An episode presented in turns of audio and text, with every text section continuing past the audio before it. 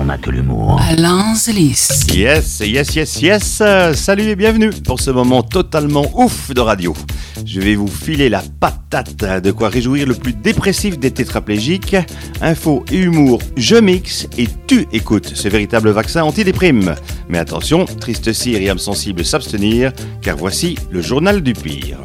Encore du grand n'importe nawak.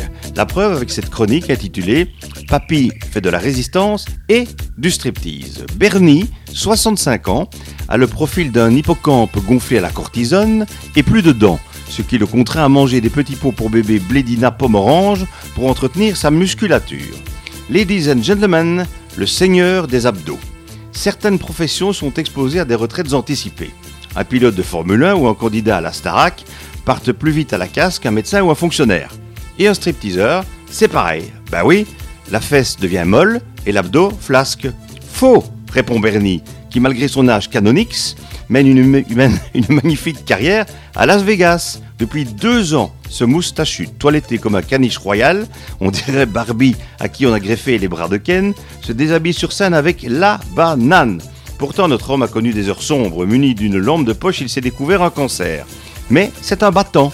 Et pour couvrir les frais de son traitement, il devient le plus vieux stripteaseur du monde. En même temps, entre deux prestats, il est sous respirateur artificiel et on n'est pas loin de la vie de décès.